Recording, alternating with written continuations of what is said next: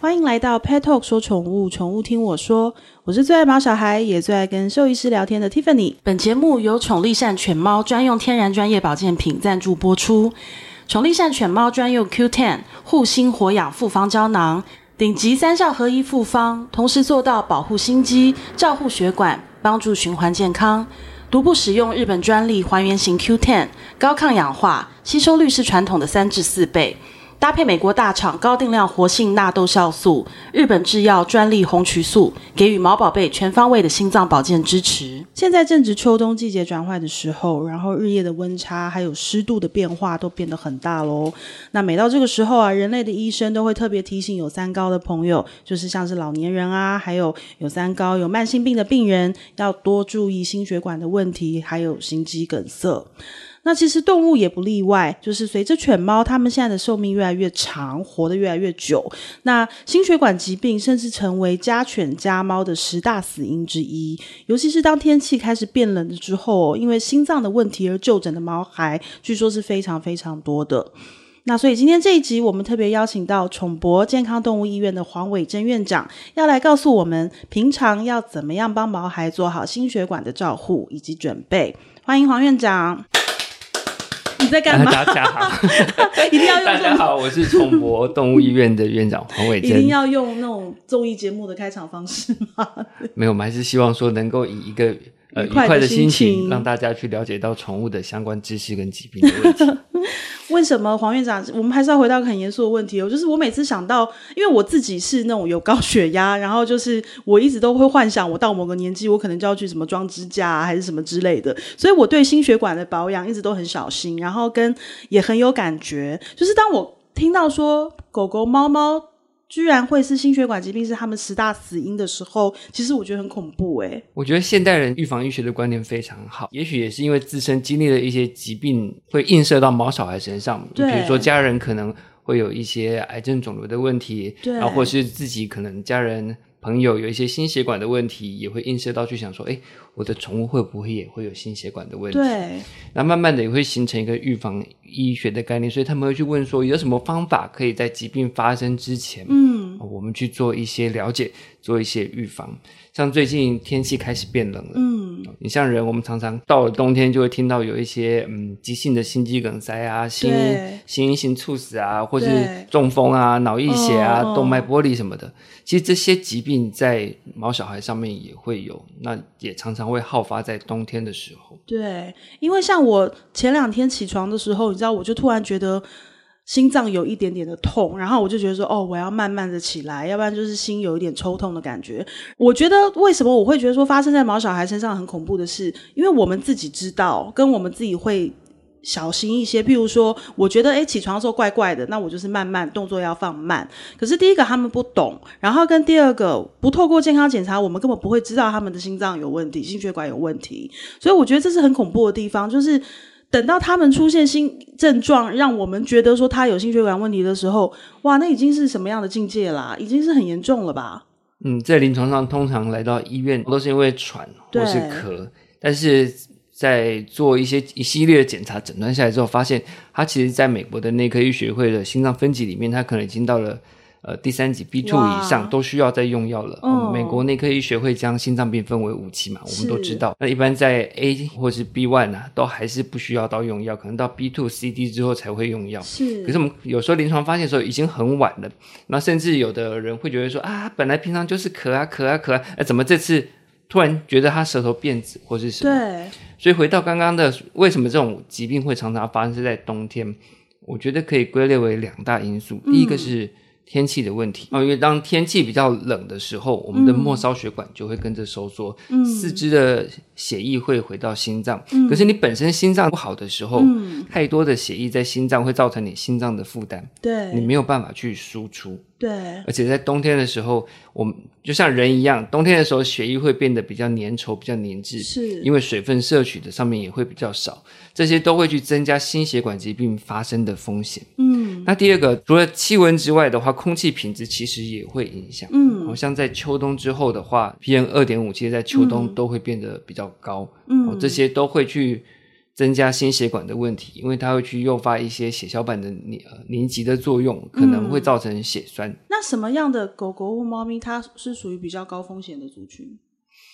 一般品种上面的话，我们先以猫来讲，有些品种猫它们会去做一些基因检测，嗯那在猫比较常见的还是肥厚性的心肌病。嗯那如果以狗狗像小型犬，哦，嗯我们常看到的约克夏、嗯，博美、贵宾，嗯还有马尔济斯，我认识可的能马尔济斯几乎都有心脏的问题耶。对它们结构上的问题哦比较容易会有一些瓣膜性的哦心脏病。哦，那如果是反而大型犬的话，哦哦，它大型犬的话也会有一些限制性的心脏病，比如像黄金猎犬啊、大丹那都会有。我跟我的客人都说，我们把心脏想象成一个橘子或是一个柚子，橘子里面它会有果皮，对会有果肉。对，可是当像猫咪发生了肥厚性心肌病的时候，就是果皮变得比较厚了。比如说你正常的果皮可能是四分之一，哦可是它变成一个很厚很厚的果皮，那果肉的是不是相对就变少？对，你果肉变少，你心脏血能够容纳的血液容量就会变少，嗯那它输出量也跟着变少，进而的话，猫咪的心脏病就发生，甚至很容易去去引起它的血栓的问题。嗯那换句话说，如果是大型狗的，它的扩张型心肌病，它就变它的果肉变得很薄，呃，果皮变得很薄，嗯原本可能是四分之一，那变变成六分之一，甚至是八分之一，就薄薄的一层。可是你果肉一直长，一直长，一直长，嗯那变成是过多的血液嗯哦，积在心脏里面，嗯没有办法打出来，没有办法输出出来，那它狗的心脏问题也会产生。嗯。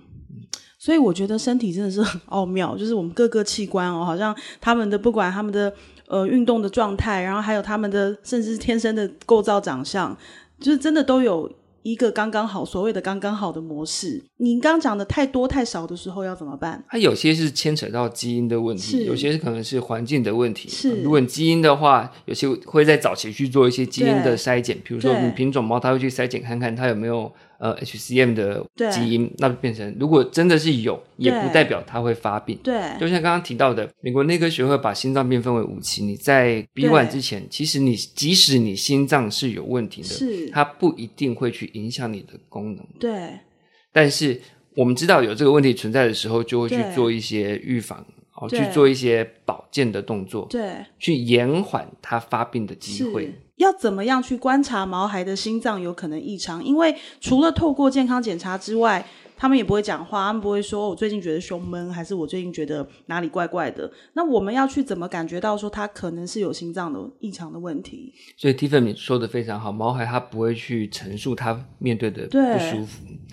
那最常去看到的是一开始它的行为的改变，哦，嗯，可能原本它是一个活蹦乱跳的狗，或是原本是一个好奇心很强的猫，嗯它突然变得不爱动，嗯哦，或是变得懒懒散散的，嗯那可能它就是身体某方面出现了问题。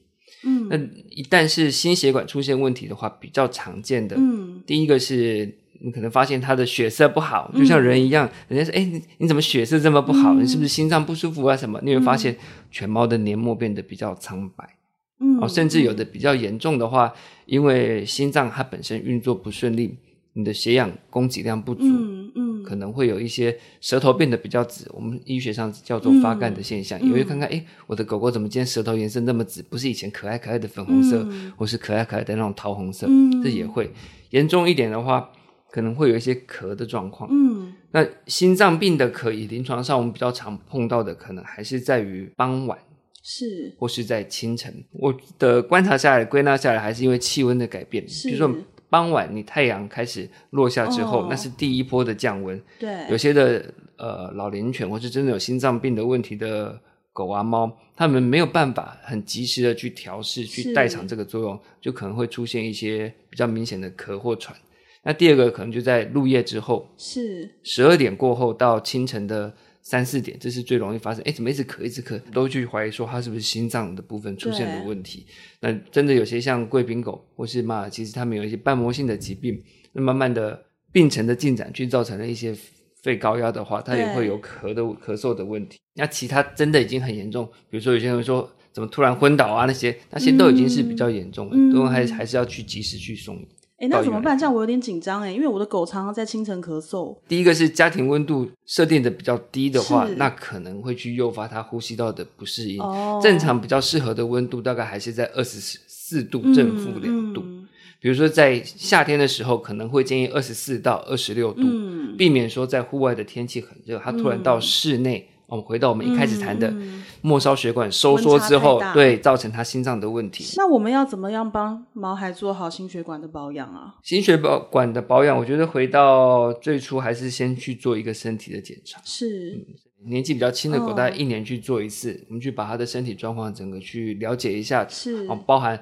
它整个理学检查它的外观上面是怎么样啊，对然后去让医师听诊，哦，它对有没有出现一些心杂音？因为有时有时候你的咳跟喘不见得是心脏的问题，对可能是肺的问题。另外一个很重要的是要去建立一个血压的记录，嗯，可是血压的记录不建议说你一年只做一次，哦嗯你可能一至少一个季度做一次，因为每个人的血压标准值也不一样。对，嗯就像有些人到一百四。对啊，还是活蹦乱跳。对可是有些人可能到一百二就觉得不行不行，头痛欲裂。对可是这是每个人身体的耐受值不一样。对就像我们常常也会有人去问我们说，诶这个健检报告为什么我的狗它验出来可能肝指数就这么高一点，对永远都是在一百六、一百六十五，会超出正常值一点。所谓的 normal range，它会有一个个体差异，它是一个大数据的去。分析下来，可能是百分之九十正常人的数值是落在这个地方，对，可是即使像我们刚刚说，你的肝指数是指一百六、一百六十五，那对你来对个体来说是正常的，对，它啊只是嗯不在百分之九十五里边，对，那也是还是 OK 的。那除了去做理学检查之外的话，像刚刚提到的呃一些基因检测，你可能在对早期饲养的时候也可以去做，对，然后每个月的新丝虫预防。我们去做新丝虫检查、新丝虫预防，嗯还有猫的 ProPNP 都可以去做检查。然后影像学检查的建立也是一个很重要的，嗯，包含了 X 光去看说它本身的心脏轮廓有没有变大，甚至是有没有造成了气管的抬升。嗯那你去刚刚问到说，那像如果瓣膜性疾病呢？嗯我们的马尔济斯它的一些瓣膜性疾病，或是猫的肥肉性心肌病呢？那就是像我一开始说的柚子、橘子的理论。嗯 X 光看到的它是一个影子，像一个灯，嗯我照在了橘子上面，嗯我投射出来的只是橘子的影子。嗯那如果这个 X 光它的焦点，它的 focus 不是在正上方的话，嗯哦，就可能会造成一些偏差。嗯比如说，我们中午被太阳照射的影子嗯跟傍晚照射的影子一定是不一样。我今天可能是拍 X 光，想说啊，反正都已经要拍了、嗯啊，医生你帮我全部拍一拍吧。很多客人都会这样讲啊，嗯对不对？可是我把焦点放在腹腔的时候，对于心脏来讲，心脏位于比较前体腔，它是一个嗯斜的位置，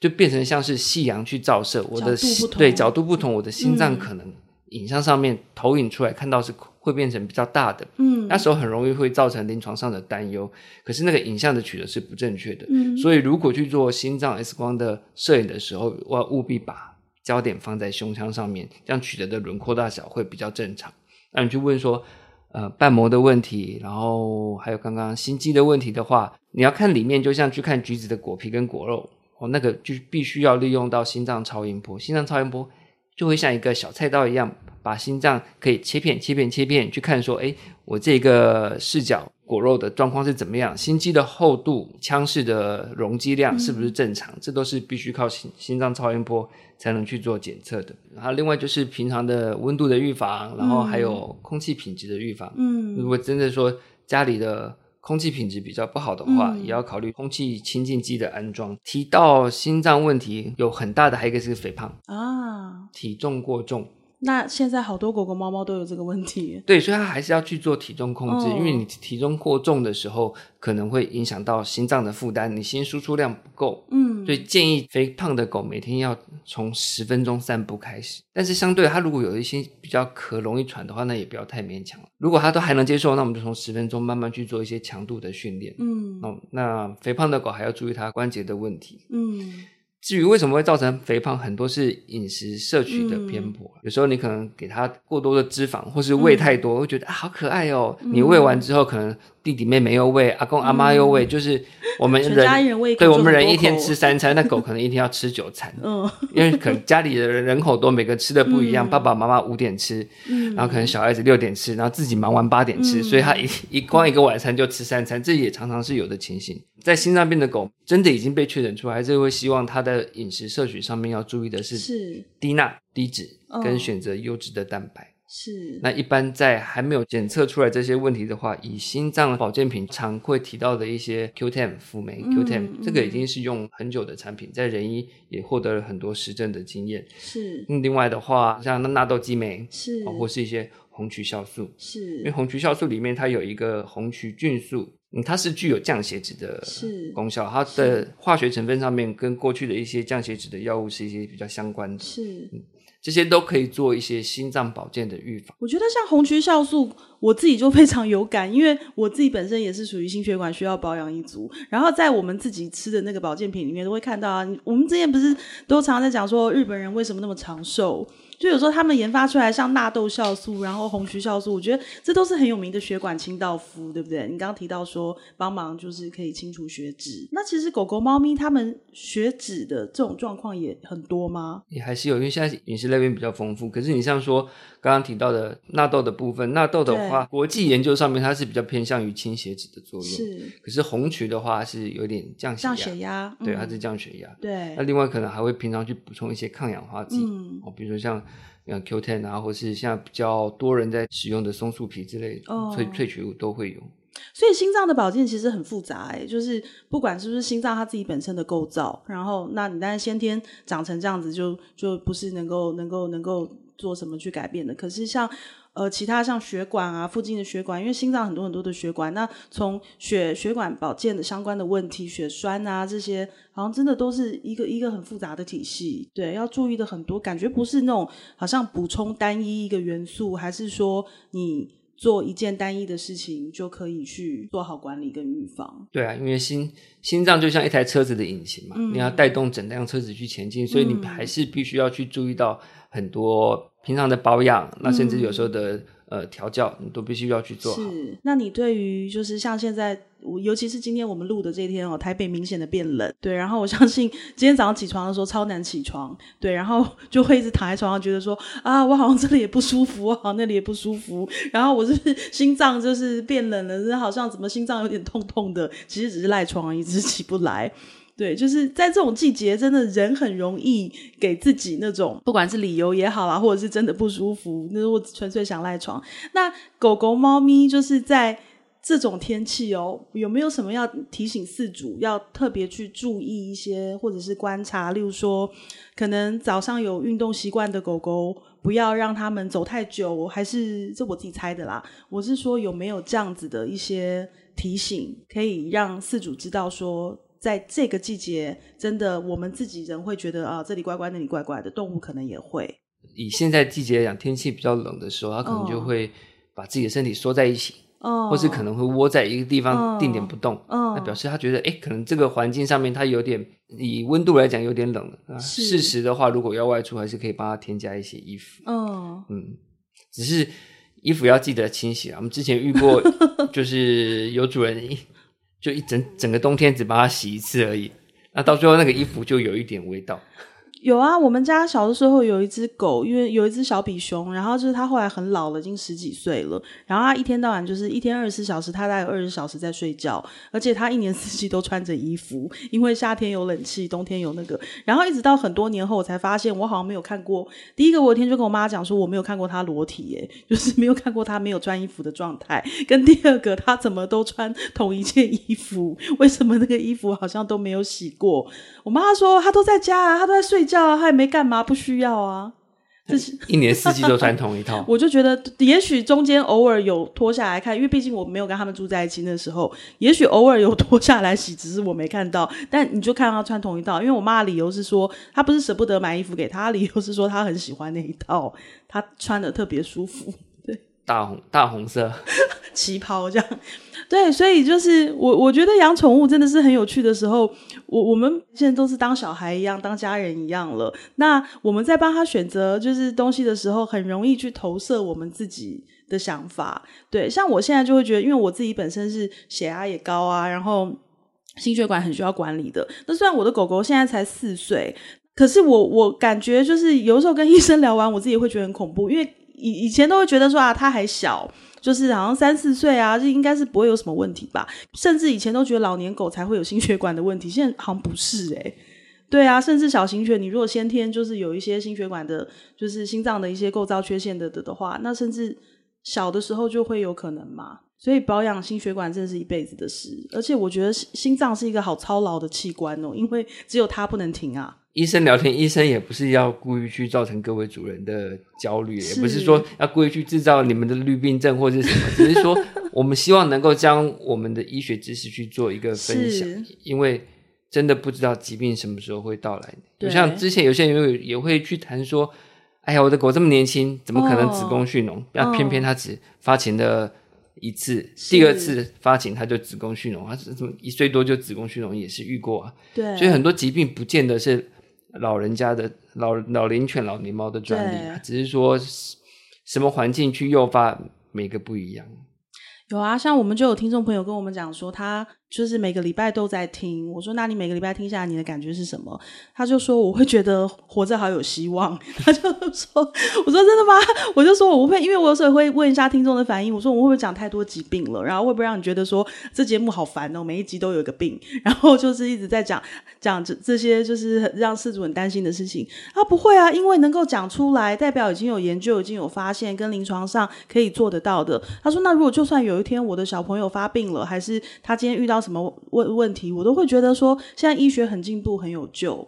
对啊，所以其实这也是我们想要带给大家的一个一个呃观念哦，就是说预防真的是胜于治疗，尤其是我们前面讲到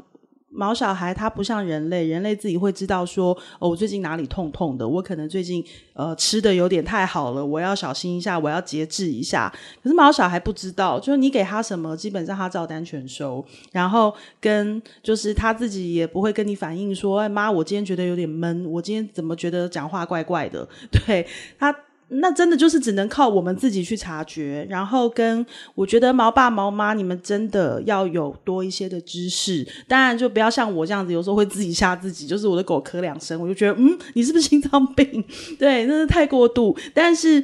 呃，我也要讲，我有一个很好的习惯，就是我们家狗狗都有定期的健康检查，那这是我很坚持的，因为不透过检查，你真的不会知道它怎么了。对，然后还有一些呃预防保健，像我一直是觉得现在很多做狗狗、猫猫保健品的厂商，他们是很用心的，因为以往我们会觉得说好像动物吃的都是人吃的剩下的，可是现在做动物的保健品，我真的都发现有时候他们吃的比人还好。对啊，像很多就是在人体就是有有就是经过实证的一些很好很好的成分，那现在都用来照顾毛小孩，我觉得这真的是非常好的事情。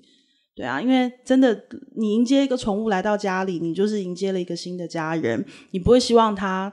太早离开我们，你也不会希望它生活品质不好，就是病啊、痛啊，你看了也会很心疼。像黄医师，你常常讲的，要好好的就是做健康检查，然后真的有一些预防医学的观念哦，像譬如说什么样的成分可以呃在保健品里面是可以对他们有益的，这个真的是要好好的学习一下。嗯，我觉得现在的整个消费意识抬头，然后大家各个民众对于宠物的用心度也变得比较高，真的是把毛孩视为家人。是，所以，嗯，现在的这个一些保健品上面的话，他们的用料，坦白讲，已经比过去好很多，进步很多，嗯甚至有些厂商都不惜去使用一些进口的产品、进口的对原物料去做的。平常在选的时候，我们也可以去看说它是不是有符合一相对的规范，比如说是像刚刚提到的，呃，那个红曲的部分，嗯红曲的话，其实食药署它也有规定说，这个红曲萃取的浓度那些，嗯可以去选选一些厂商，它的